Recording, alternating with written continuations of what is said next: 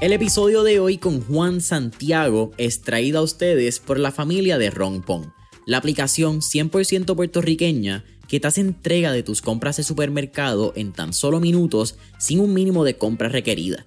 Oye Corillo, en el mundo de negocio siempre hablamos de la importancia de manejar nuestro tiempo y que nuestro tiempo vale dinero. Y un lugar donde yo siempre sentí que perdía mucho tiempo de mi semana era el supermercado. No solamente porque me metían más góndolas de las que tenía, si no conozco el supermercado me pierdo y las filas siempre son un dolor de cabeza. Pero desde que Ron llegó a mi vida, ya eso no es un problema, porque no tengo que ir al supermercado para hacer mi compra. Simplemente saco mi celular, entro a la aplicación de Ron veo esas 13 categorías donde cada una es como si fuese una góndola, escojo mis productos, pongo el método de pago y voilà. En menos de 60 minutos ya Ron va a tener mi compra en mi casa. Así que si no lo has hecho todavía, puedes entrar hoy a Ronpon descargando la aplicación móvil, sea en el App Store, Google Play o entrando a ronponpr.com. Nos maltratamos más de lo que deberíamos. Si tú estás en la frecuencia correcta de las cosas que quieres y estás bien enfocado, eh, tú empiezas a ver a esta gente que llega como parte de, ya tú no los ves como una amenaza. Porque para empezar ya tú estás en otro nivel. Y cuando tú estás en otro nivel, volvemos. O sea, es imposible. De la misma forma que no, si tú eres el negativo, no te va a llegar a cosas positivas. Pues si ya tú eres positivo, lo que venga a fastidiarte de acá, no te va a hacer nada. Es más, tú puedes estar. Yo he tenido clientes que están bien positivos, bien chéveres, y los despiden a las dos semanas del trabajo. Parece algo negativo. Pero no, tenía que pasar.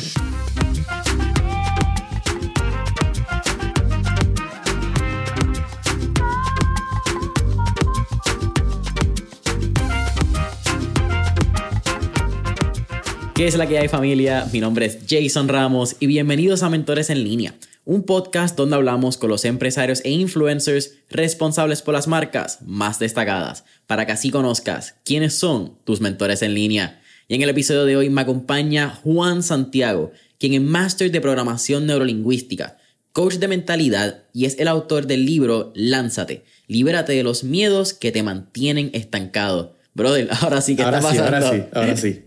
Mira, un absoluto placer tenerte aquí, como estábamos hablando. Eh, esta es la segunda, eh, va a ser la vencida, no hay que llegar a la tercera. Tranquilo. Eh, pero eres un, como estaba un tipo súper interesante. aparte de que eres ponceño, naciste el mismo día que yo, 12 de marzo. ya sabemos que vamos a celebrarlo en Ponce. Eso es claro, eso es claro. De aquí allá van a haber par de pop nuevos, así que. Oh, fuck yeah. por ahí viene la factoría en Ponce, así que Roberto, Leslie, si están escuchando, hay presión en Ponce, ya lo saben. Tiene que ser VIP si vamos a ir nosotros. Solamente. Muy bien. Fantástico. Era, eh, estábamos hablando también de que tienes una creencia bien interesante con la música. Desde el sexto grado eres músico. Yo nunca di pie con bola con, con tocar guitarra. Yo creo que todo okay. mucho con disciplina. La disciplina es lo que a largo plazo me he dado cuenta que fíjate, mencionaste algo en el, uno es lo que, como que lo que carece. Sí, sí, o sea, eh, eh, si te fijas, ¿verdad? El que nos esté escuchando o nos esté viendo, si se fijan, muchas veces las personas que admiramos, y, y, en este caso, personas bien famosas. Vamos a hablar de Johnny Depp, que Dios sabe que han estado hablando de Johnny Depp estos días, por todas las cosas que le ha sucedido. Johnny Depp tiende a ser una persona introvertida, aunque a veces parezca otra cosa. Mucha gente no sabe que él quería ser músico famoso, él no quería ser actor. Eso fue, él, él es pana de Nicolas Cage, otro actor, que fue el que le ayudó a entrar. Pero él siempre quiso ser músico. Entonces, él, él me identificó mucho con él, eso que te estoy mencionando, porque las personas que tendemos a ser introvertidas, algunas queremos ser, es lo contrario. Al ser introvertido, a la misma vez, no es que no quieres contacto con la gente, es que no sabes cómo. Y buscas lo contrario. Entonces, a mí me ayudó en, en, en, ese fue como quien dice, me di cuenta que será mi camino a, como no me atreví a hablar, pues yo decía, pues con la guitarra, a veces la gente venía y me decía, ah, tú tocas guitarra, ah, qué chévere, empezamos una conversación con eso. Y después poco a poco, pues empecé a tocar en la calle, empecé a sentirme más cómodo. Eh, yo diría que de lo que hago ahora a la música, no me sentiría tan cómodo en una tarima frente a tanta gente si yo no hubiese empezado con, con música. Hubiese tardado más. O sea, porque para el tiempo que yo llevo siendo conferencista, hay personas que a lo mejor llevan más tiempo, ¿verdad? Pero si yo fuera a sumarle también los años de músico, entiendo el por qué, mientras más gente hay, más cómodo me siento. Es una cosa bien rara para algunas personas que se asustan, tú sabes. Tienen que dar un, un simposio, tienen que hacer algo en la universidad y se asustan cuando hay 15 personas ahí nada más. Yeah. Pero en mi caso, Eso fue lo que me ayudó a darme esa un poquito más de confianza. Sí, esta, creo que es Robert Greene en el libro de Mastery, que habla de las 10.000 horas. Sí. Que mientras más horas tú tengas en el craft, no es que tú eres un maestro porque dices, soy un maestro, yo soy Sí. como que el influencer o whatever, pero es porque las horas que llevas en el trabajo te van a dar la experiencia y la calle para pararte allá arriba y pues que sea fácil, entre comillas. Sí, hay que pasar por ese proceso. Hay gente que no pasa por el proceso y padecen del síndrome este de Kruger que, que se creen expertos, pero no han pasado por ese proceso de las 10.000 horas, vamos a ponerle, ni muchas veces ni 500 horas, tú sabes. Como, leí el libro y ahora voy a dar una clase sobre esto, sin entender el concepto de lo que viene detrás, de cómo es que funciona, ¿verdad? Independientemente del tema que estemos hablando.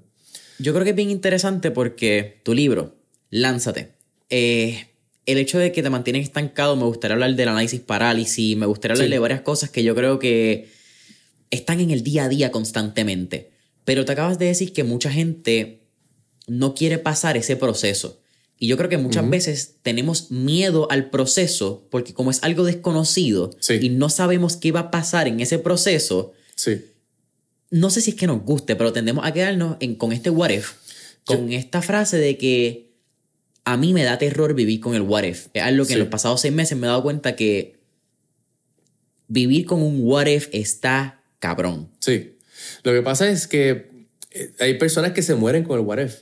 Realmente toda su vida. El, el libro está diseñado, el, el principio del libro no te dice que hagas nada, excepto conocerte tú. Ese es el propósito del libro. Porque es que si tú no sabes quién tú eres, no importa la meta que tomes, porque ¿para dónde vas a ir? ¿Cómo vas a saber qué decisiones vas a tomar? ¿Cómo vas a saber si lo que estás haciendo ahora inclusive te lleva a lo que tú quieres hacer? Eh, yo, eh, eh, ¿Verdad? Yo siempre trabajo con clientes y me dicen que quieren diferentes cosas. Pero al fin y al cabo todos queremos ser feliz. Entonces, si lo que tú estás haciendo no te lleva a algo que vas, te va a hacer feliz, pues considera que posiblemente está yendo en la dirección contraria. Eh, y otra cosa es que una vez tú tienes eso, está la parte de si es un interés o compromiso. No es lo mismo. Tú puedes estar interesado en algo, pero cuando se ponga difícil, ahí que tú sabes quién está comprometido y quién le interesaba. Eso no es malo. Simplemente, pues ahí ya tú sabes que, espérate, esto, yo quiero montar un... A mí me gusta cocinar, pero vamos a montar un restaurante. Cuando vean que tienes que vivir en el restaurante por los primeros par de años, ahí tú vas a saber si está comprometido o fue porque vio un pana con un food truck y dijo, voy a montarlo, eso me va a dejar chavo fácil. Si ese es como todo chamaco en, en universidad que quiere tener una barra porque le gusta el alcohol. Ah, exacto, tú sabes. Si se, si se va a beber lo que, lo que está vendiendo, pues fantástico. Claro que es divertido tener una barra. Sí, en ese, en ese caso no montes el negocio y montalo en tu casa. Pero si vas a montar un negocio de lo que sea, tienes que saber, preguntarte si estás comprometido o estás interesado. Si estás interesado, mejor busca otra cosa. Yo creo que eso es bien interesante porque hasta en las relaciones, y no solamente relaciones amorosas, relaciones amorosas, de trabajo, de sociales, Sí, estás interesado, realmente estás comprometido. Cierto. Porque tú acabas de decir algo que es que cuando se pone difícil, hay dos tipos de personas, el que se queda en el barco o el Sí. que se tira.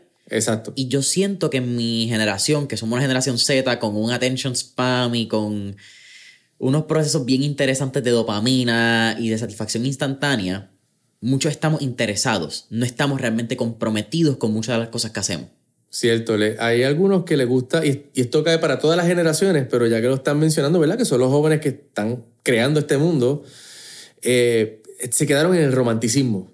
La parte romántica de emprender, la parte romántica de dominar en esta industria. Vuelvo y te repito, la parte romántica está chévere. Eso dura tres segundos. Eh, es la parte de... O sea, tú no puedes desarrollar disciplina si no estás comprometido. Nunca vas a llegar, ni siquiera vas a llegar a esa fase. No vas a leer el libro que te digan que leas.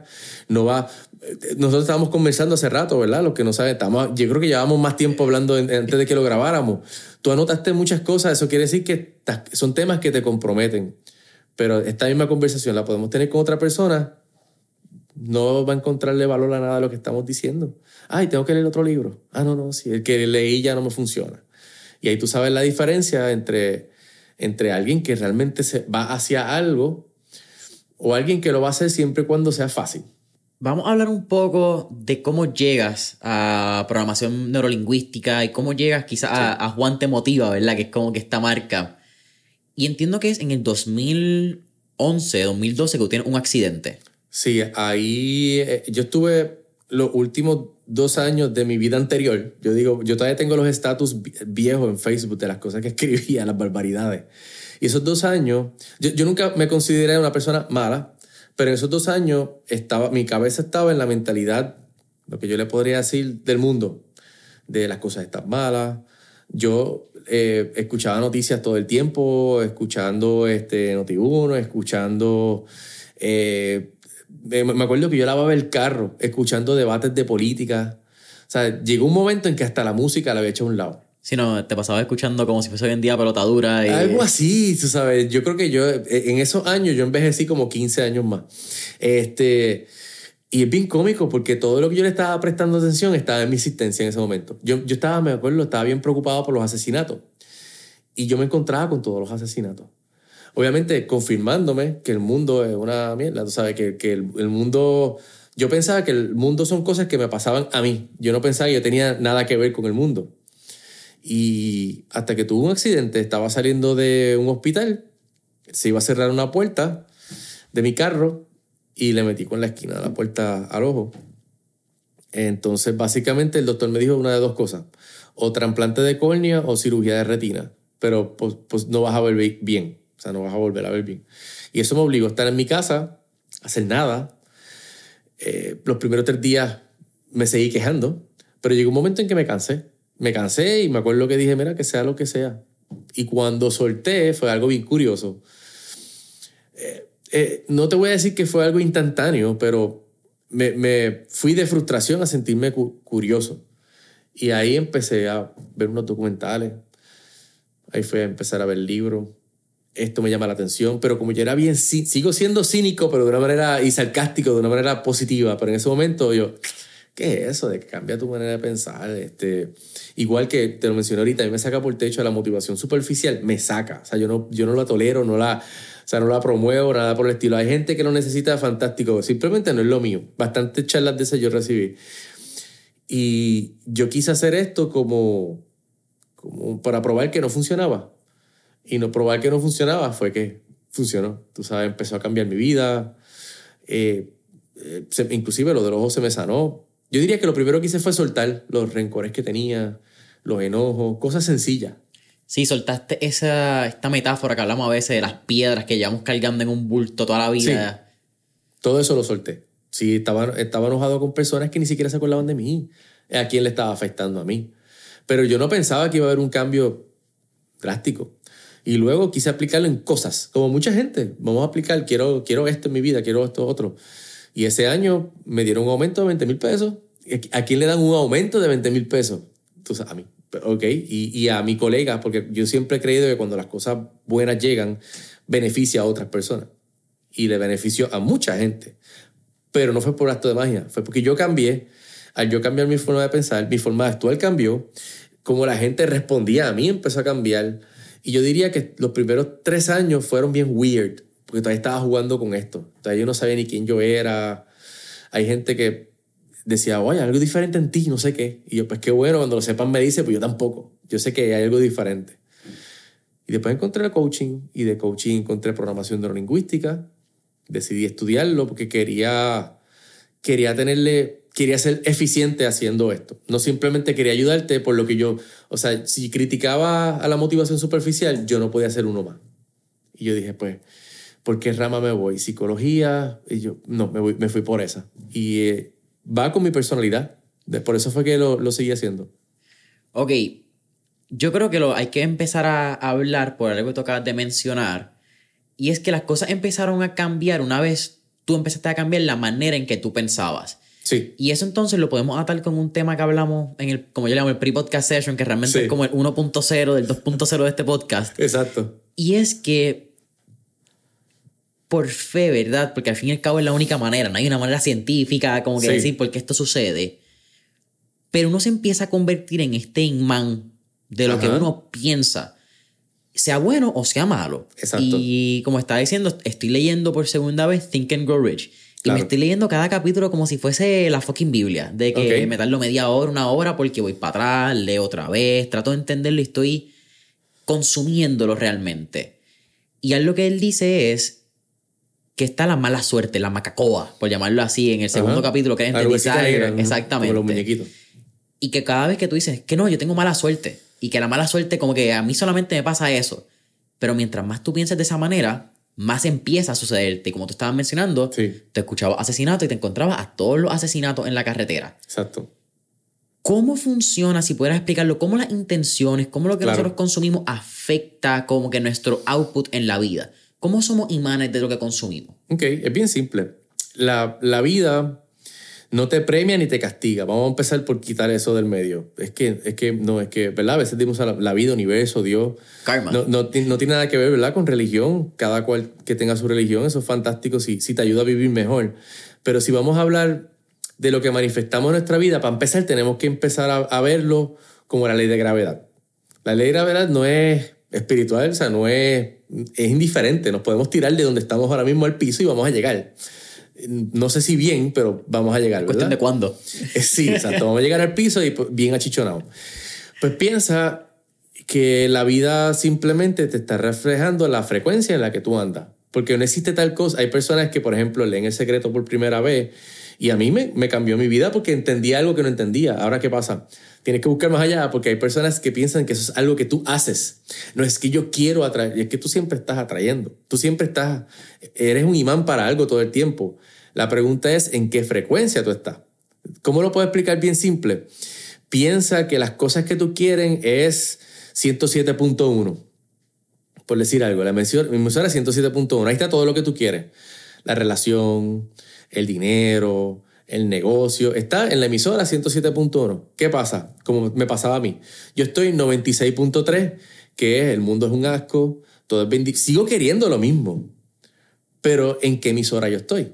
Entonces, tú nunca vas a estar en la frecuencia de lo que tú quieres mientras sigues enfocándote en lo que no quieres. Inclusive, a lo mejor no te enfocas en lo que no quieres, pero eso es lo que tú esperas que pase. Y, por eso es que digo, no, hay casualidades, tú sabes, tú puedes querer muchas... El, el aumento que te había mencionado, yo quería esa cantidad y yo no tenía una expectativa de cómo iba a llegar. Mira qué cosa. Simplemente sabía que iba a pasar. Yo no sabía que iba a ser a través de un momento. Yo estaba listo para irme para otra compañía. Pero para que tú veas que todo se acomoda de cierta manera. Y obviamente también hay que comprender que estas cosas no, no pasan de la noche a la mañana, porque estamos creciendo. Y se supone que, o sea, toma, eh, muchas de estas cosas que queremos toman tiempo porque volvemos. Si tú has estado por esta, en esta emisora por los pasados cinco años, no te creas que mañana te vas a levantar aquí, porque vas a estar positivo por ratito. Sí, eso es igual que el que Es hace ejercicio y de momento va una semana al gym y no hubo un cambio en peso. Pero No. entonces llevas 20 años comiendo una mierda cabrona Exacto. y piensas que en una semana al gym vas a rebajar 5 libras. No. Doesn't work that way, homie. No, no. Ojalá fuese tan fácil. O- ojalá, exacto. No, no, no, va- no va a cambiar porque estás cambiando un hábito, estás cambiando quién tú eres. Por eso no hay. Por eso al principio los- los- lo que uno ve, la evidencia es un poquito inconsistente, pero siempre vas a ver señales de que las cosas están mejorando. La pregunta que uno se debe hacer es: ¿en qué frecuencia estoy hoy? Estoy enfocando en lo que quiero, aunque no sepas cómo, eso está bien. No tienes que frustrarte por eso. Simplemente preguntarte, puedes ser honesto contigo mismo y decir, fíjate, yo sé, yo quiero, es- yo quiero esta relación, pero no sé, no sé cómo.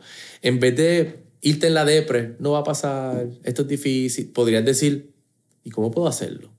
¿Y qué podría cambiar? Y cambiar la conversación, cambiar tu frecuencia, por ende empiezas a ver soluciones. O, como estábamos hablando ahorita, te llega gente que ya tiene la solución por ti, pero eso no llega por carambola. Tienes que estar en la frecuencia correcta para atraer ese tipo de respuesta correcta, los libros correctos, la dirección y todo eso. Yo creo que es el mismo Napoleon Hill que en el primer capítulo, o sin puede ser hasta en el preámbulo del, del autor, que él dice las cosas van a llegarle a las, a las personas que estén preparadas para recibir las cosas. Y si tú no tienes fe, tú no te preparas.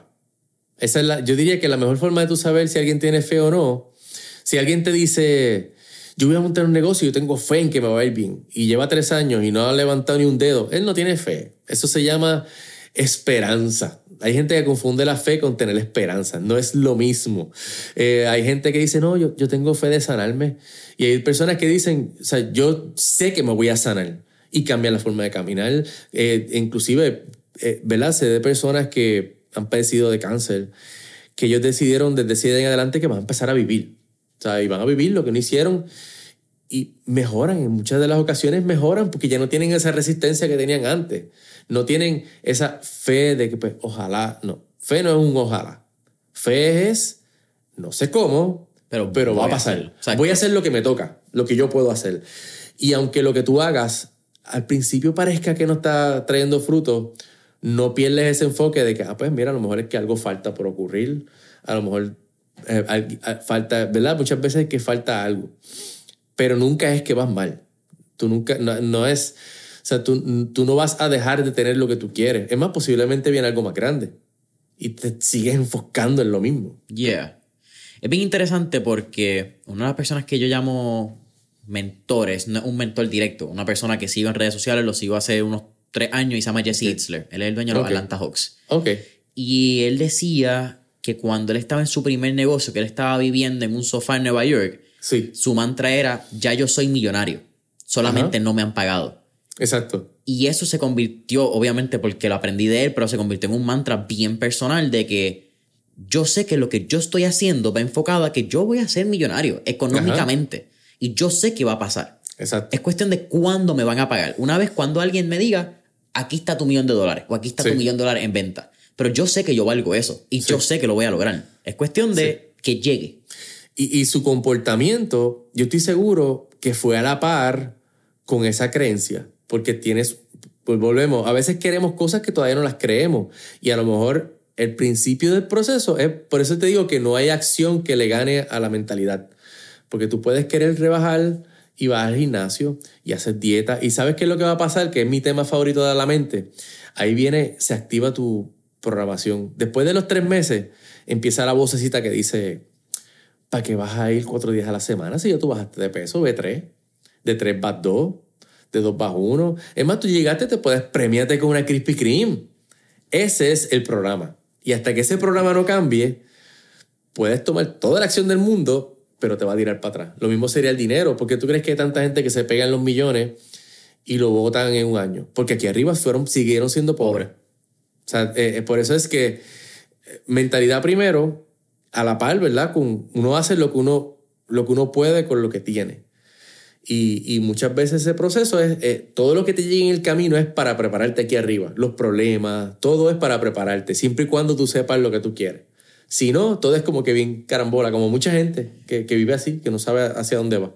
Pero acabas de decir problemas. Y fíjate, hay algo bien interesante dentro del día a día, y aquí quiero entrar en, cómo somos intencionales con las palabras muchas veces sin pensarlo. Yo creo que por naturaleza humana hablamos. Sí. Pero eh, y este, este podcast te lo voy a pasar porque creo que va a ser de gran valor en la conversación que hemos tenido. Sí. un Navy SEAL y un Green Beret que hablan, Nick Bear con Chad Wright. Ok. Y hablan y dice que las palabras are the energy that embody the vessel of the human body. Sí. Como que tus palabras van a reflejar mucho lo que está pasando dentro de ti y cómo tú te vas a reflejar con el mundo. Exacto. Y yo creo que una de las cosas más interesantes que yo me he dado cuenta de este año es que muchas veces como seres humanos decimos, es que tuvo un mal día. Y realmente tuvimos uno o dos minutos, quizá uno o dos momentos que dejamos que tuviesen o que nosotros mismos dejamos que nos jodieran ese día. Sí. Pero yo creo que viene realmente en cómo nosotros miramos esas palabras, cómo somos intencionales y en que nosotros mismos nos decimos, ah, es que tengo un mal día o es que tengo una mala suerte. Sí. Si yo soy una persona que está escuchando esto y está diciendo, ¿qué hablan estos dos locos? ¿Cómo que mis palabras? ¿Qué tú les recomiendas a las personas para que empiecen a, considerar cómo se hablan y qué dicen y qué manifiestan en términos de su voz? Para, pues, yo diría que lo primero es detenerse y escuchar lo que están diciendo, porque muchas veces es una senda aburrotada. Es como cuando alguien dice, todo el mundo es malo, ¿verdad? Como coach, eso es algo que yo, yo escucho muchas veces y no es como que puedo darle un tortazo. Muchas son mis amistades. Tengo amistades que han sido clientes de coaching. Como tengo confianza, les puedo meter en la mano. ¿Qué tú estás haciendo? No, o sea, tú le preguntas a ellos y realmente cuando dicen todo el mundo, yo una pregunta. ¿Y quién es todo el mundo? Como te dicen un nombre, son tres o dos o cuatro. Pero cuando uno tiene esa creencia, es como si tú cogieras un pincel de un color y pintaras toda tu vida con eso. Es que, Juancho, yo quiero cambiar mi vida pero es que hacen cuatro años y cogen otra vez y lo embarran de mierda, tú sabes. Toda la vida la embarran y son ellos quienes lo están haciendo. No se dieron cuenta que ese evento vino para traerles algo.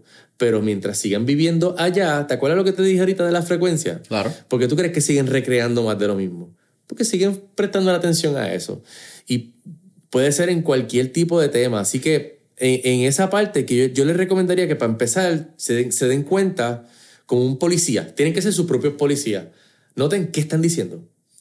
Y lo segundo, cuestiónalo. ¿Será verdad? Tuve un mal día. ¿Realmente todo tu día fue malo? Yo tengo, por ejemplo, yo he tenido días que yo puedo decir, wow, está difícil, ¿verdad? Pero yo no puedo decir que todo mi día fue difícil porque no. Tuve un almuerzo tranquilo. Tuve... Pero para eso tienes que detenerte. Volvemos. Esto, estamos hablando de un programa que la mayoría de la gente está inconsciente. No se dan cuenta. Es lo normal.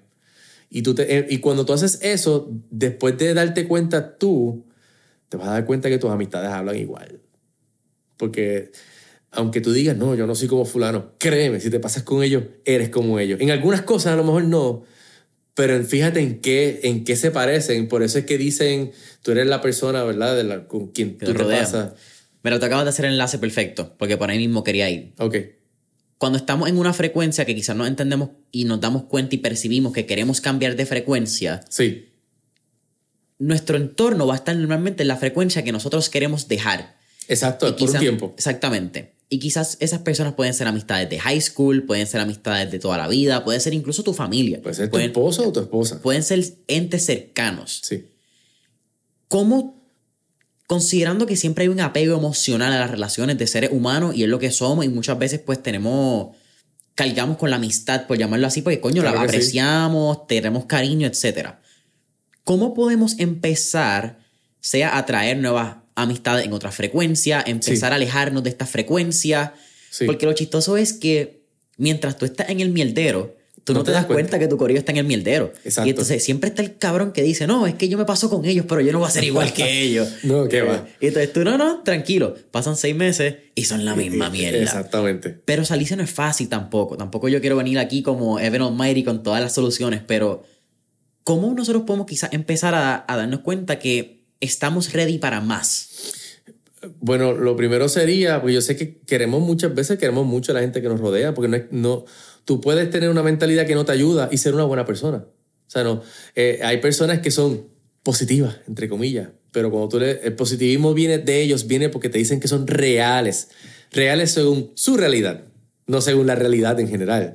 Hay gente que dice, este, dice, mira, Juancho, yo te puedo decir, o te puedo decir, mira, yo, yo sí creo en ti, pero mira, es que la, la economía tienes que entender. O sea, yo creo que lo primero sería, para empezar, no cogerlo a personal o sea, una vez uno despierta, por eso le dicen waking up, cuando tú despiertas y te das cuenta de que realmente tú creas tu realidad, lo primero sería no, no entrar en este complejo de Dios que quiero cambiar a todo el mundo. No, no, ahora va donde todos los paneles y dice, no, es que tú tienes que, porque no, muchas veces no van a entender. Muchos de ellos no van a entender. Si tú quieres ayudarle, la mejor forma sería bregar contigo. O sea, eh, decir, ok, yo voy a... Y si tienes que minimizar la exposición, pues minimízalo. Pero en mi experiencia, muchos de ellos, inclusive, muchos de ellos se ajustaron también, fíjate, porque trata de mirar tu vida como si tú eres el director y actor principal de tu vida y todo el que te rodea es un actor secundario. Yo soy el actor secundario de tu vida ahora mismo y tú del mío. Y respondemos según como, como yo espero y yo voy a responder según como suena raro, pero hay, por ejemplo, hay personas que tú le, a lo mejor yo le pregunto sobre ti a otra persona y tiene otra versión completa. Ah, yo no puedo hablar con él porque él no tiene temas de qué hablar y yo me voy a quedar como que esa no fue mi experiencia. Misma persona, dos realidades diferentes, pero es que las expectativas son diferentes. Por ende, tú también te vas a comportar. Mira, yo conozco, yo tenía un jefe una vez que siempre que él está cerca me da con toser. Mira qué cosa rara, porque me, me acuerdo que me ponía nervioso. Y me lo he encontrado y me da con toser todavía. Pero eso, son, eso tiene que ver con anclaje y otras cosas que no voy a entrar en el tema, pero eh, la gente realmente tiene lo que espera de los demás. Hay gente que espera que tú seas malo y pues uno juega el papel, a veces sin darse cuenta. Podemos hacer algo que si fue sin querer, pero para ellos eso va a ser, viste, yo sabía que tú eras así. Y te jodiste porque eso fue lo que, la frecuencia donde yo estaba. Exacto, yo solamente, yo solamente te voy a enseñar ese... Pero normalmente, cuando tú cambias tu frecuencia, realmente no tienes que hacer nada. La gente que se tiene que ir se va a ir. Se van a ir, no, muchas veces de maneras bien extrañas, una discusión boba y desapareció. Eh, eso fue una de las primeras cosas curiosas que me, yo pasé años solo, porque no había gente como que en las mismas. Algunas cosas un poquito, otras, pero realmente estuve más tiempo solo que otra cosa. Ahora es que está mi tribu, como uno dice, estoy contigo, hay otras personas, pero realmente yo tuve que hacer esto solo, porque estaba tan y tan rodeado de esa gente que me tomó tiempo. Y muchos los dejé de hablar y nos reencontramos años después y estamos exactamente igual, mira qué cosa. Sí, es como que el, el camino los separó y los volvió a encontrar en algún punto cuando las frecuencias volvieron a ser las mismas. Y eso está súper cool porque yo creo que también hay veces que, considerando la edad que tengo, que es un periodo de muchos cambios, la gente está como que todavía... Carajo, la gente está empezando a encontrarse, no es que están a mitad de camino, están empezando. saliendo de las cuevas ahora. Exactamente. Y muchas veces lo cogen, lo, lo cogen y lo cogemos, déjame incluirme personal. Pero no tiene nada que ver personal, tiene que ver que son están buscando distintas frecuencias, están probando distintas frecuencias, a ver en dónde van a encajar y ahí pueden haber choques de frecuencia porque no encajan, pero no es personal. No. es Jason contra Juan o Juan contra Jason, es pues, it cada, happens. Cada, cada persona se comporta como, como ellos entienden. Eso es así. O sea, a veces uno, lo peor que uno puede decir es, ay, es que si tú fueras diferente yo sería feliz. No, porque es que la, la, persona es quien es, tú sabes, y tú eres quien es. La pregunta es por qué tú sigues esperando que la persona sea diferente. ¿O por qué entonces entraste en esa relación buscando el optimista de lo que podría ser y no miraste el lado realista de lo que es? Ahí, creas lo que, ella, lo que famosamente le dicen resistencia. Resistencia es cuando tú evitas que las cosas fluyan como tienen que fluir y, resistimos, a veces resistimos donde estamos. Hay gente que resiste el presente, que es lo único que existe, by the way. El futuro lo estamos creando ahora. El pasado va a ser cuando ahorita chequees el podcast. Pero si venimos a ver, Ninguna de las dos cosas existe. Eso lo inventaron para que nosotros tengamos una idea de cómo, eh, de cómo dejarnos llevar, ¿verdad? Para no volvernos locos. El ser humano le busca sentido a las cosas. O sea que si el presente es lo único que tú tienes, pues se supone que ahora es que tú bregues con esas cosas, con tu estado emocional. Pero si tu expectativa del futuro es de cierta manera, pues estás creando el futuro ahora. Y eso es lo que vas a ver. Pero si te fijas, todo es ahora. Por eso es que muchos libros dicen que tu estado emocional es bien importante. Porque tú nunca vas a crear una vida feliz si todo el tiempo andas en frustración.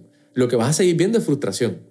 Por lo que te dije ahorita. No te están premiando. O sea, es que simplemente, ¿verdad? Digamos que hay una voz que te dice, hey, cuando tú quieras, te estoy enseñando lo que no debes hacer. Cuando tú quieras enfocarte en otra cosa, es como, como una escuela. O sea, tú estás reaprendiendo algo que todos ya sabemos, pero. Y, ahí es que entonces te diriges. Pero primero tienes que hacer esa parte. ¿Qué rol tiene la gratitud en el ser humano? Porque es un tema, creo que últimamente lo hemos hablado, pero a mí el hecho de, de, gratitud, de ser presente en el momento y dar gracias por sea un techo, una comida, la oportunidad de conocer gente como tú que aportan a mi día a día, ha cambiado el rumbo en los pasados seis meses completo. ¿Cómo eso afecta psicológicamente? ¿Cómo nosotros actuamos en, en, todo realmente? Sí, o sea, gratitud te, te, coloca en el presente, porque tú no puedes, o sea, tú, tú puedes ser agradecido inclusive por cosas que no han sucedido. Eso tema para otro podcast. Pero cuando tú agradeces las cosas que tienes, tú no, no, no ocupas espacio para ver los problemas, lo que te falta, porque te estás fijando en las cosas que sí van bien.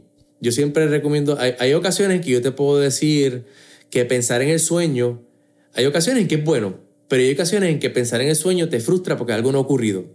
Cuando eso pase, no es que sueltes el sueño, es que agradeces lo que tienes ahora. Inclusive, con la gratitud, tú puedes ir al pasado y ver que un punto te llevó al otro, como decía este Steve Jobs, tú sabes, él, está, él agradeció cada una de esas caídas.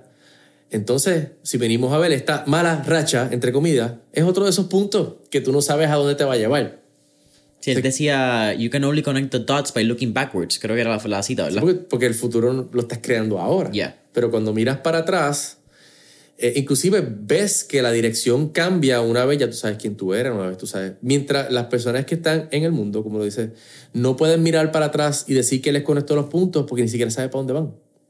Pero cuando yo tú eres intencional, cuando ya tú sabes para dónde vas y el tipo de vida que quisieras tener, ahí tú inclusive puedes ver en qué momento cambió, que fue lo que hablamos ahorita, mi accidente, tus situaciones. Ahí es que tú ves que una vez tú te volviste enfocado en una cosa, todo se fue acomodando.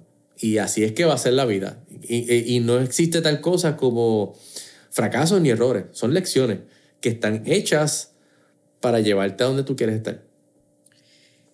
Muchas veces hablamos de que uno es muy optimista, uno es pesimista, eh, pesimismo realista, optimismo realismo, realista. ¿Qué te consideras? Me considero, yo diría que optimista, pero decirte que estoy positivo todo el tiempo, no, porque vinimos a sentir todas las emociones. Es más, te voy a decir, he logrado más cosas molesto muchas veces que positivo. Que yo digo, ¿sabes qué? No, no, esto no se va a quedar así. Y hasta me siento inspirado a hacer algo. Por eso es que todas las emociones son útiles. Ahora, hay unas emociones que no nos ayudan, que como te digo, es frustración. Pero yo cuando estoy trabajando con un cliente, yo prefiero mil veces que se mueva de enojo, de, frustración a enojo, porque es, es más, está cerca. Mm. De frustración a felicidad es un poquito más difícil. Pero si estás en esta situación donde, vamos a ponerle, en el jefe, en, el trabajo no me están tratando bien, mi jefe es así, así, así, y yo vengo y le digo, tú no estás cansado de que te traten así. Sí, mano, sí. Porque cuando tú te enojas, ya estás en búsqueda de salir. Pero cuando tú te sientes frustrado, es que no sabes qué hacer y te sientes estancado. Eso es lo peor que tú puedes estar. Así que yo me consideraría más optimista si lo fuéramos a poner con una sola palabra. Pero me parece interesante que digas que ser optimista no necesariamente ser el optimista que vemos o pensamos en redes sociales, como que el optimista entre comillas, que el, el positivista tóxico que llaman por ahí, como que siempre tienes que motivar, lo que está hablando de la motivación es bien efímera y bien pendeja, como exacto, cualquiera se motiva y cualquiera está motivado por la primera semana en ir al gym. Ahora, cuando no quieras ir al gym, y vayas, hablamos porque cambia de motivación a inspiración, yo creo. Estás como que inspirado en hacer como que... Sí, sí, exacto, te está, porque volvemos, o sea, eh, hacerlo para hacer, no, siempre te vas a sentir con ánimo de hacer las cosas, no siempre. Por eso es que tienes que tener una visión bien clara, obviamente, y, y, ya estar en línea a eso. Eh, pero lo más que podemos ser es optimistas, realmente, como te digo, cuando se puede estar positivo, se es positivo. Claro que es mejor estar positivo que negativo, pero hay gente que utiliza el positivismo para echarle frosting por encima de un bizcocho que está podrido. Entonces usan el positivismo para tapar una situación que debería moverse o que deberían salir. Y ahí es donde está la parte de positivismo tóxico, donde yo odio este trabajo, mano, pero pues me pagan los 15, los 30, ese es el tipo de positivismo que me saca por el techo. Porque tú no estás feliz de estar ahí y no deberías estarlo. Es más, yo, si tú fueras mi coach y tuviese esa situación, yo cogía el botón del pánico y le daba más duro. Porque a veces, a veces esta gente espera a tocar fondo para cambiar, a que los voten. Tú no tienes que tocar fondo, tú puedes tocar fondo ahora. Simplemente hártate de tu situación. Y ahí, de momento, pling, quiero hacer esto, quiero hacer esto, quiero hacer lo otro. Pero pues utilizan el positivismo, como te digo, es como echarle azúcar a un dulce que sabe ridículamente amargo. No le eches el azúcar.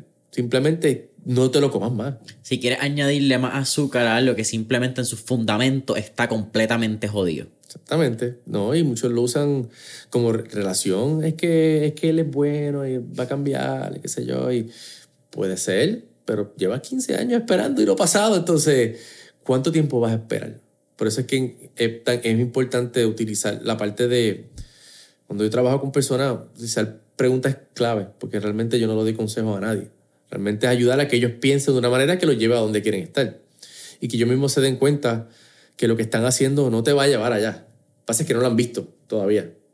Como les sabe tan dulce al principio, y a lo mejor le va dos meses bien y de momento, ¡puf!, cayeron. Ahí es que se acuerdan que tienen que hacer un cambio. Mientras tanto... ¿Qué tres hábitos han notado que son claves para comenzar a cambiar la manera en que uno piensa? tres hábitos. Uno sería, primero sería sacar tiempo de, de conocerte. O sea, parar lo que estás haciendo, ¿verdad? Y quién yo soy, qué me gusta, cuáles son mis intereses, cuáles son mis habilidades, qué habilidades otras personas ven en mí.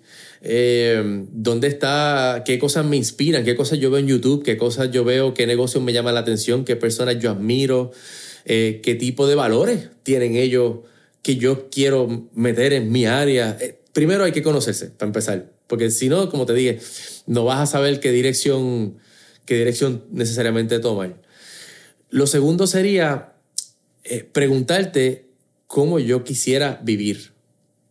Esa pregunta automáticamente te lleva a crear una visión. Esa es una de las preguntas, y mala que te interrumpa, que cambió el rumbo de mi vida. ¿Oh, sí? Y mi papá me la dijo en mi primer negocio. Ok. Un día él me dijo, y lo mencioné en el episodio anterior, qué interesante, pero él vino y me dice un día, no me digas qué quieres ser. Dime cómo tú quieres vivir y de ahí vamos a deconstruir lo que tú quieres en, y ser en el, en el día a día, ¿verdad? De Claro, profesión. claro. Porque tú no quieres o tú no puedes querer viajar el mundo Sí. y tener una vida con un Lamborghini, dos Ferrari, pero que tu pasión sea ser profesor. Y no es que esté mal ser un profesor, No, pero la realidad claro. de un profesor no va a ser que va a andar en un Lamborghini o va a estar en un jet Claro. privado viajando. Así que, ¿cómo tú quieres ser? Y después de eso vemos que carajo es viable. Eh, Por eso, o, o- o digamos que, por ejemplo, eh, para, lo- mencionaste algo que, que, por ejemplo, yo de una vez tenía, eh, yo estaba dando una conferencia, creo que era, habían profesores presentes, pero hablando aparte con, con- con una, una profesora, una, una maestra, me estaba diciendo algo similar y yo dije, le dije, bueno, tiene razón porque lo que tú dices es cierto, es una realidad, ¿verdad? Por ejemplo, una universidad, la UPI, por ejemplo, ¿verdad? No hay profesor ahora mismo, el, el- el de ciencias eh, sociales o lo que sea, pues no se gana 200 mil pesos. Digo, que tú y yo lo sepamos, ¿verdad? Si lo hacen, pues sorry. Este, ahora, si tú quisieras ser un profesor millonario, digamos que esa es su meta, por decir algo, tendrías que volver a cambiar. O sea, tendrías que ver, ok, ¿en quién yo me tengo que convertir? Si no es por salario, y si tú creas, digamos que dentro de tu clase, tú tienes un método que otras universidades se podrían beneficiar, tanto en Puerto Rico como en Estados Unidos, y tú creas un libro y creas un sistema, ahí te podrías hacer millonario. Ahora, no sería lo mismo, pero sí serías profesor. No, no, lo que te quiero decir es que ampliaría tu perspectiva de lo que tú pensabas. Porque hasta ese momento uno pensaba millonario, salón de clase. Pero es que nadie dijo que tú tienes que ser profesor en un salón de clase. Tú puedes viajar y escribir un libro que lo acepten en diferentes... ¿Tú sabes quién hizo eso? Eh, Bill Gates. ¿Qué era él? Él era programador de computadora, ¿verdad? Él pudo haber sido el programador de computadora de cualquier corporación. Sin embargo, él quería resolverle un problema a todo el mundo. Sea, si tú, cuando tú te gradúas de programador de computadora, normalmente te gradúas para trabajar en una compañía. Pero cuando tú le resuelves un problema a todo el mundo, ¿cómo tú crees que sube tu valor automáticamente? Por eso él está donde está. Por eso es que él ahora contrata a gente con la maestría y los doctorados y él no tiene ninguna. Pero es porque él tenía en mente, y no tanto los chavos, porque eh, para tú ser bien exitoso y la parte de dinero es a, cuántas personas tú puedes ayudar. Mientras más gente tú ayudas, más dinero hace. Pues en el caso de él, cuando tú aumentas tu valor, él aumentó su valor. ¿Quién no tiene Microsoft? Tú sabes, Word, este, este, ah, tú sabes, y, y- y todas estas cuestiones, pues básicamente así fue que él, él hizo la fortuna que tiene. Aún siendo un simple programador de computadora, que yo creo que él no programa una computadora en años. Sí, no, yo creo que él realmente fue entre él y Paul Allen al inicio, como que en high school descubrieron que había una supercomputadora, encontraron que había una oportunidad Sí. y tuvieron suerte. Sí, ve- veían que el- creo que era IBM, que estaba por ese tiempo, los programas eran complicados y, y en su mente él quería crear algo más simple. Él no, yo estoy seguro que él no sabía que iba a llegar tan lejos. Pero el que esté escuchando, si tienes una idea grande de que tú quieres, pues, ¿verdad? Ya eso podría ser el, el punto número tres, es eh, cómo tú puedes añadir valor a tu mercado. Si vamos a hablar de empresarismo, ¿verdad?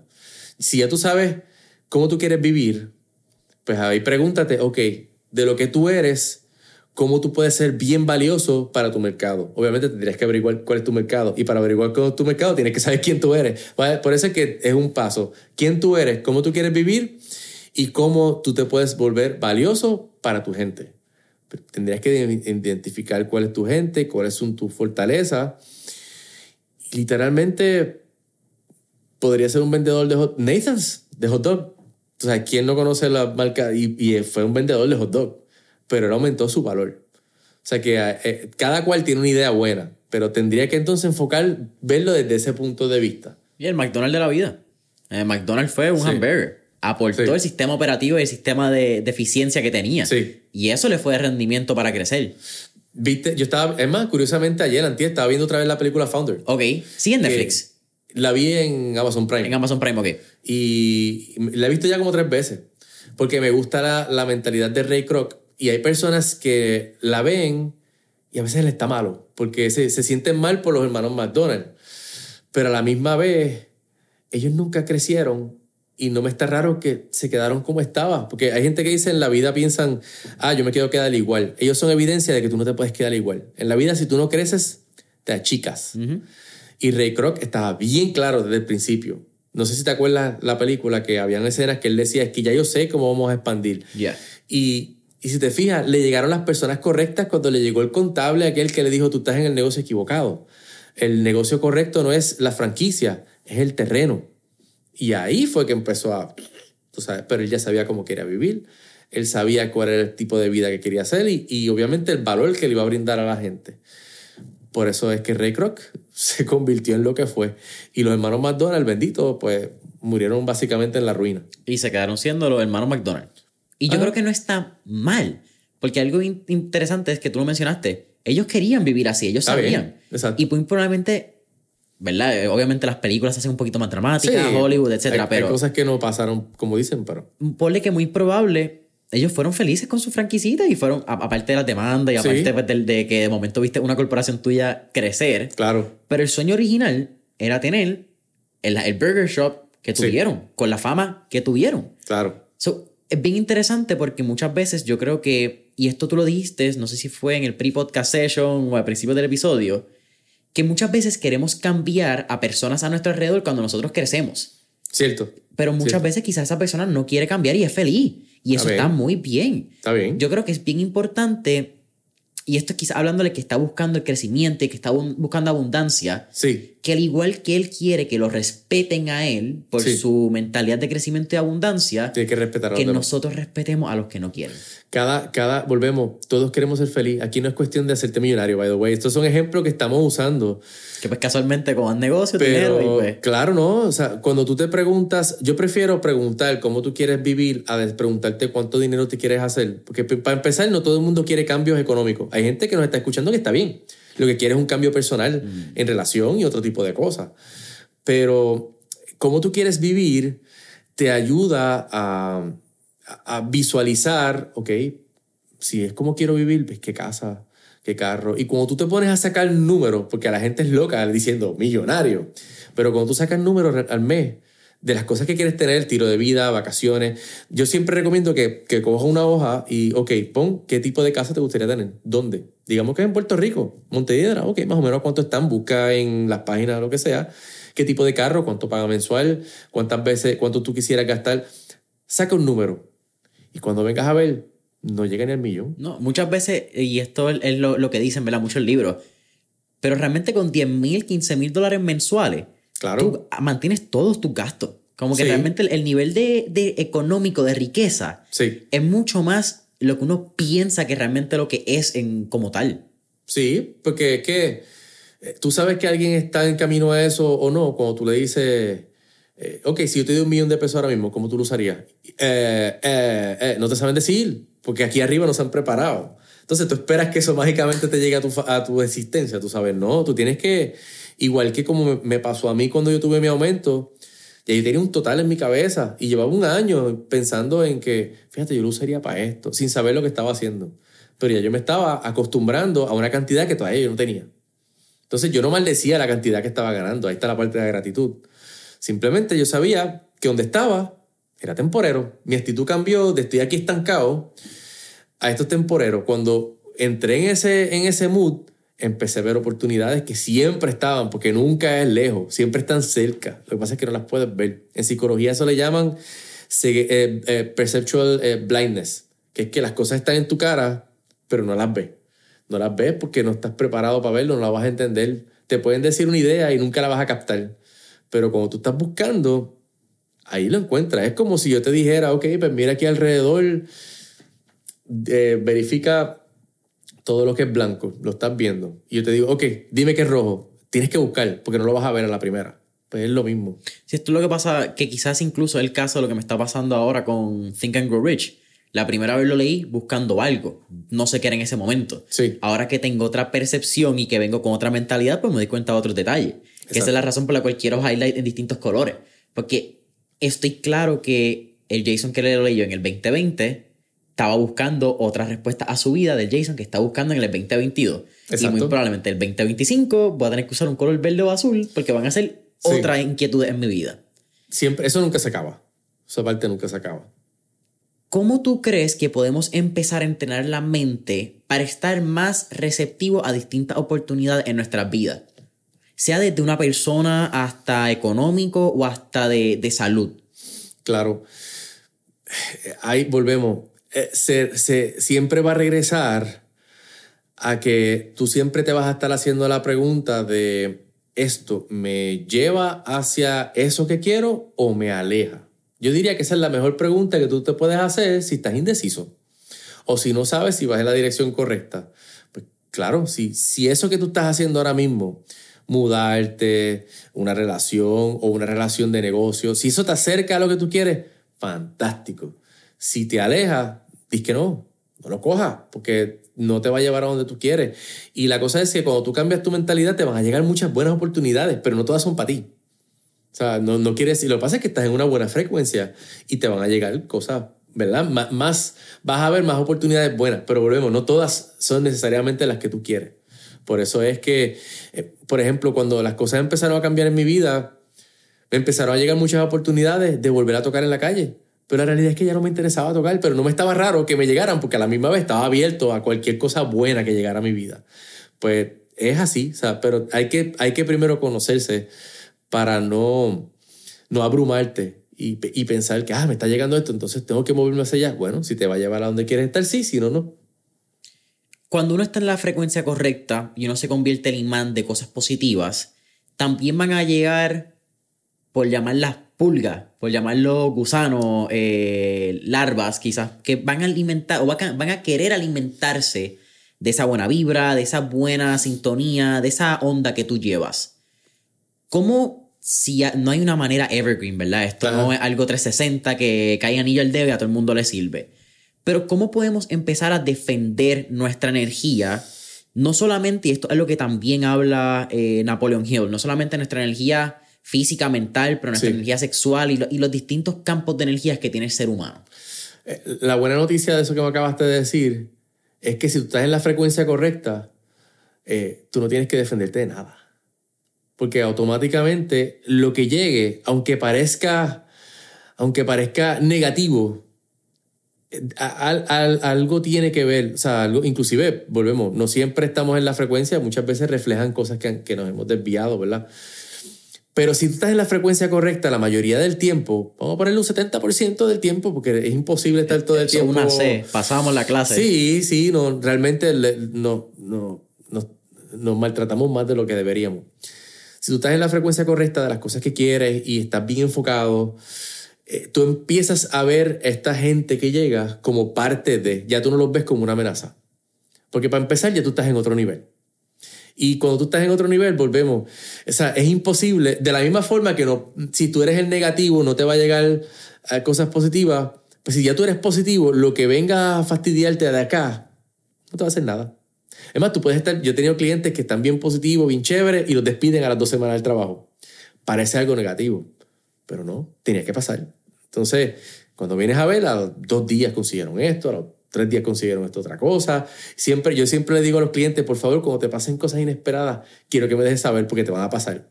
Y me escriben, tú no, siempre empiezan igual, no me vas a creer lo que me pasó. Siempre. yo, a que sí. Y, y es, es bien interesante verlo porque aunque no es, me, me, me, siento cómodo hablándolo contigo aquí porque no es algo que lo hablo con mis clientes, pero realmente les estoy ayudando a ellos a ajustar su, su ¿verdad? Donde están ellos mentalmente. Y es bonito ver cómo todo lo demás se alinea. ¿Cómo Juan describe abundancia? Para mí, abundancia es cuando, cuando traes cosas que complementan tu felicidad. Vamos a ponerlo así. No te digo que te hacen feliz, porque nada te hace feliz. Tú eres feliz o no Y si eres feliz, pues te va a llegar más cosas que te hacen feliz. Pero si dependes de cosas de afuera, pues no es abundancia. Estás escaseando y estás buscando. ¿No te ha pasado que mientras más buscas algo, más te huye? Hay ocasiones en que uno busca algo mucho, mucho, mucho. Eh, es el viejo ejemplo de las relaciones. Uno está un tiempo soltero y no se te pega ni la mosca. Tienes novia o tienes novio y de momento te llama el ex, te llama, aparece de esto. ¿Por qué? Porque ya tú no estás en esa onda. Pues yo diría que abundancia es eso, son cosas que, que llegan a, complementar tu felicidad. situaciones, eventos, emociones, cosas tan sencillas como que estoy comiendo y, wow, tú sabes, eh, ahora todos los días puedo comer esto tan rico que es la comida. Esas cosas no tiene que ser cosas grandes. De verdad, abundancia es abundancia. Si tú buscas abundancia, la encuentras en todo, hasta en la naturaleza. La naturaleza casi nada es poquito, todo es mucho. Pues lo mismo, si, si ahora si nos ponemos a enfocar abundancia solamente en dinero, nos limitamos. Hay que, hay que observar que hay abundancia en todo. A lo mejor en este momento, mira, esa parte eso se está trabajando en tu vida, pero fíjense que te está funcionando bien. Gratitud y abundancia a nivel de pensamiento están bastante cercanos. Sí, porque cuando, cuando tú eres agradecido por algo, estás abriendo las puertas para que te lleguen más cosas de que ser agradecido. Igual si maldicen las cosas, de la misma manera. Hay gente que maldice el carro y lo deja a pie en todos sitios tú sabes. No es que a mí los carros no me han dejado a pie, pero fíjate, siempre me dejan a pie enfrente de mi casa. Lleva años que es así. Si me dejan a pie, me dejan a pie enfrente de mi casa. Como que, qué bueno, que no tuve que, no tuve que, gastar el grúa, exactamente. Qué loco. Dijiste algo para ir cerrando, eh, 70%, y me parece algo bien interesante porque cuando hablamos de hábito, la gente piensa que uno tiene que ser casi samurai al pie de la letra. Ni el Dalai Lama es así. Exactamente. Como que tienes que ser, no me joda, el Santo Papa y tienes que rezar todos los días y a las 11 sacar con los inciensos y toda la pendeja. Tendrías que meditar 24-7, este, no comer, no. Y como quiera, un mosquito te va a picar en algún momento y te va a enfocar. es imposible. Tú miras entonces tu hábito en una manera más completa, en vez del día singular de uno de uno, tú lo miras en un macro, ponle de 20 días laborales, que la mayoría de 7 de cada 10 días, que son 14 de 20, sí. yo cumpla con mi hábito. Sí, o sea, yo lo veo ahora, a hoy, ¿verdad? A, a, 20 de junio, ¿verdad? Yo lo que hago es que lo llevo, antes lo llevaba así como tú estás mencionando, ahora trato de llevarlo a momento a momento. O sea, eh, por ejemplo, yo son pocas las veces que tengo un día entero malo, por decirle, entre comillas, así. Porque ahora yo me doy cuenta. Y entonces cuando me empiezo a sentir raro, pues por lo menos me ajusto. O sea que yo diría que trato de que sea desde ese punto de vista. Me doy cuenta cuando me voy en automático, me interrumpo. Cuando me voy en automático, me quiero, quiero decirte que me voy en automático un poquito negativo o pesimista sobre algo. Ah, esto no se me va a dar, qué sé yo. Pues yo detengo y me interrumpo. Eso. Brother, Ahora sí, vamos a ir cerrando el episodio de Mentores en línea. Siempre al final hacemos cuatro preguntas de fuego. Así que vamos para el mambo. Vamos. Primera, si tuviéramos la oportunidad de estar en esta película Back to the Future y montarnos en el DeLorean, ¿a qué época, década o periodo histórico te gustaría ir y por qué? Yo regresaría otra vez a los 80s, pero a este, con mi edad de ahora, a los 80. De verdad que me, me, encantaba todo. La música, en general, todo, todo, todo. Era, era, era, era otro ambiente. De verdad que yo creo que volvería a los 80s. Eh, como que este periodo pre-tecnología que no supiéramos hasta dónde iba a llegar. No, había muchas cosas que no no había evidencia de nada, no había mm. celulares, tú sabes, bien poca la evidencia. MTV estaba, cuando MTV ponía música, para los que no saben que MTV antes ponía música. este, Qué fuerte. Sí, o sea, es que eh, creí crecí en, en toda esta época y... Pero sí, me encantaría regresar al 1984, por ahí. Tú fuiste de los que vio a Ajá de Take On Me salir en televisión y tú dices, wow, qué video. Yo qué clase de video, Michael Jackson Thriller, cuando salió, todo ese tipo de cosas, pues e-, era una inocencia chévere. Yo diría que, que ahora, pues a veces, igual todas las personas lo van a decir de su época, pero los 80 me gustaba. No tanto las modas en los pelos, posiblemente tendría que dejarme un mullet con el pelo largo atrás. Pero fuera de eso, sí. Yo creo que sí. Volvería, volvería como el 84. Ay, para ver las bandas que me gustaban también. Sí, el mullet está un poquito apretado. Sí, difícil. está difícil. Y menos ahora que no tengo pelo. Pero tú eres músico, así que esta quizás puede ser la pregunta más difícil para ti. Tenemos un playlist que se llama Mentores en línea, el playlist, Wow. donde tenemos todas las canciones que motivan y pompean a nuestros entrevistados. Ok. Así que con eso dicho, ¿qué canción motiva o pompea a Juan Santiago? Wow, todo depende del, del, del mood. Que, que- una canción específica. Eh, Te doy dos. Podría. Ah, Te doy dos. déjame ver. De, verdad que yo, yo tengo un playlist tan y tan y tan y tan amplio. Fíjate, podría ser cualquier canción de. Dependiendo del mood. Si, si necesito pompearme rápido. eh, podría escuchar. Fíjate, podría irme en- entre comillas fresita con Blink 182, con cualquier canción de Blink 182. Eh, y segunda, fíjate, podría irme con Héctor, con el Fader original, con cualquiera de esas canciones de Héctor el Fader, fíjate, fíjate, de verdad que sí. Qué Sí, interesante. yo soy rockero, pero también me gustaba esa época. No, lo que pasa es que Héctor, el combo contra el combo de 70, cuando entraba en las discotecas. Y brutal, los rompe discoteca y todo eso, pues si necesito entrar en el mood cuando hago mis live los miércoles, yo pongo música y pongo, busco ese tipo de cosas. No pongo mucho, muy metal porque me pone, me pone muy hyper y eso no es la idea. Pero cuando necesito entrar en ese, en ese estado, En ese mojo. ese mojo, exacto. Tercera pregunta. ¿Qué tres libros les recomendaría a nuestra audiencia? Eh, sí, uno sería Piensa y esté rico, que lo estábamos hablando ahorita, es un clásico. eh, En inglés, en español, audiolibro, como puedan ver. Inclusive busquen los videos de, del autor, de Napoleón Hill, que hay, tiene, hay muchos videos de él hablando sobre eso.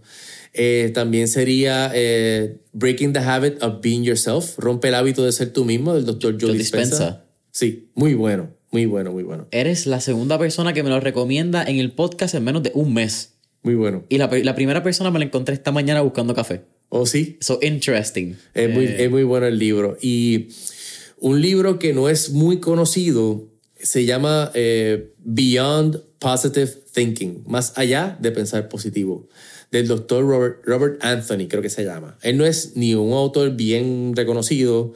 El, el que es fanático de él, que, que volvió a tirar sus libros al público, es el doctor Joe Vitale. No sé si has escuchado Joe Vitale. Él tiene algo que se llamaba Opono Ono, algo así era. eh, eh, tiene una, eh, él sale en El Secreto también. Ok. Y, y es bastante reconocido. Pero ese libro es muy bueno porque, como te digo, va más allá de pensar positivo. Y es un libro excelente, de verdad que tengo muchos libros. Real. Cualquiera de Dr. Joe Dispensa es bueno, de verdad que excelente. Sí, escuché por ahí que llevan más de 700 libros entre leídos y audiolibros. Más o menos. Al principio leía cuatro libros, cuatro o cinco libros mensuales, más audiolibro todo el tiempo, todo el tiempo. Y los releo y los releo y cuando quiero coger un tema. Y los leías físicamente cuatro libros mensuales. Sí, sí, por eso te digo, audiolibros, los, los digitales los compré después, porque me iban a botar de mi casa, o sea, ya no, no iban a caber. Muchos los he prestado, eh, tengo libros Los autografiados. regalaste porque no Ah, vuelven. Los regalaste Sí, porque no lo, vuelven. lo- lo regalé. Y tengo libros, tengo unos cuantos autografiados por autores que he tenido la oportunidad de escribirles y, y mantenemos comunicación. Realmente sí, eh, de verdad que me, me- me encanta. O sea, la A mí no me gustaba leer hasta que empecé a hacer esto. Como yo quería saber mucho, mucho, mucho. Y también hay muchos que los leí una vez y yo dije, "Eh, esto no sirve. Pero qué cool que lo digas porque yo no soy un buen lector y yo lo admito. Ok. Yo me tardo, a veces viene una mosca, me quedé con la mosca y tengo que volver a leer la página. Sí. Pero soy consistente con tratar de leer un 70% de mis días 10 páginas. No es mucho, pero es lo suficiente para en un mes Sí. yo leerme un libro. Y es Exacto. consistencia. 2020 me leí 10. El año pasado me leí 12. Este año la meta son 12, óptimo 14. Ok.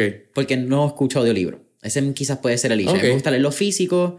Audiolibro consumo mucho podcast. Ok. Eh, me gusta como que la frecuencia de la conversación de las personas. sí, es diferente. Eh, creo que cautivo un poco más mi DD. Entonces, como que cambian las voces, como que en mi scroll mode un poco más, más óptimo. Sí. Hey. Cierto. Brother, ¿cuál tu última pregunta? ¿Cuál sería un último tip o recomendación que le darías a esos miembros de nuestra audiencia que están buscando cambiar la manera en cómo piensan?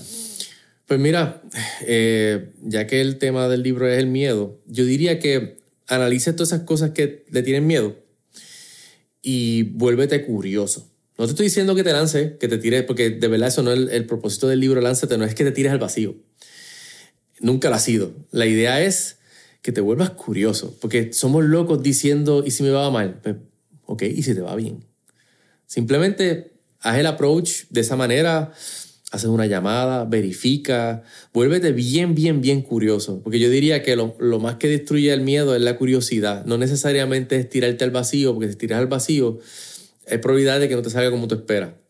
Pero como tú eres curioso de, ves una playa y te da curiosidad, no todo el mundo se va a tirar de pecho. Posiblemente tienes que poner el pie. Pues ok, pues pon el pie. Pero es lo mismo que te quedes sentado mirando a todos los demás hacerlo. Por eso es que yo digo que todo el mundo tiene un paso. Yo nunca he creído de que tú tienes que necesariamente tirarte de pecho a las cosas. Simplemente, ¿qué tienes que hacer? Llámate a alguien, busca en internet. Eh, ya hay personas que lo están haciendo. Investiga cómo empezaron, qué hicieron, qué les gusta. Hay gente que me pregunta, ¿y cómo, Juancho, cómo yo, cómo yo puedo empezar a dar conferencias o talleres? O yo, pues, no sé, haz un live. Ah, que me da miedo hacer live Ok, pues busca a alguien que ya haga live y que te traiga de invitado. ¿Te, ¿Te, sientes incómodo hablando con alguien? No. Hay manera. Cuestión de empezar poquito a poco. By the way, si empecé yo, a mí no me gustaba hacer live.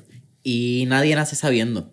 Nadie. Hay gente que es más natural que otra. Yo no era ese tipo de persona. Yo tuve que aprender acá. Eh, pero siempre a, a, mi paso. O sea, que de verdad que vuelvan a ser curiosos en vez de tenerle miedo a las cosas. Brother, para mí es un honor, para es mí. un privilegio. Eh, fue un masterclass, te lo agradezco. Fue una sesión de coaching. Como te dije, no traje preguntas, algunas las tenía quizás apuntadas, pero creo que esta es la conversación que estaba buscando tener y te lo agradezco. A ti, porque fue, a ti por la invitación, mano. Fue más de lo que me esperaba. Cuéntanos, eh, no solamente dónde podemos conseguirte en redes sociales. Sí, estoy, donde estoy más activo es Juan Motivo Oficial en Instagram, que tengo los miércoles live, toco diferentes temas, ¿verdad? Todos los miércoles a las 7 de la noche. Eh, obviamente mi libro Lánzate, Librate de los Miedos que te mantienen estancado, lo pueden conseguir en Amazon directamente eh, o lo pueden en, en el mismo Instagram, en el bio tengo el, enlace, o en mi página eh, juantemotiva.com. Igualmente me pueden escribir en cualquiera de esas plataformas para conseguirme, si para hacer talleres corporativos, eh, grupos, todo eso. Y para clientes coaching uno a uno, yo no eh, tendría que ser ya para finales de julio, porque yo solamente trabajo con dos personas por día. Yo no cojo a más nadie, porque quiero dedicarles el tiempo que se merecen y lo hago de manera online, así que si están interesados, igual tiene que ser gente comprometida. Si no, mejor prendo Netflix y me siento a ver Netflix antes de... Porque es un tiempo que yo voy a dar todo y yo espero que la persona también lo haga. Así que el que quiera hacerlo me escribe, entonces verificamos eh, eh, si hay espacio, ¿verdad? Ya sería para el mes de julio. Brother, nuevamente un absoluto placer. Familia de Mentores en línea. Juan Te Motiva Oficial en Instagram. Yes. Saben que nos pueden conseguir a nosotros como mentores en línea en Instagram y Facebook. Dale esas cinco estrellitas, review, comparte sea por podcast, Spotify, YouTube y hasta la próxima.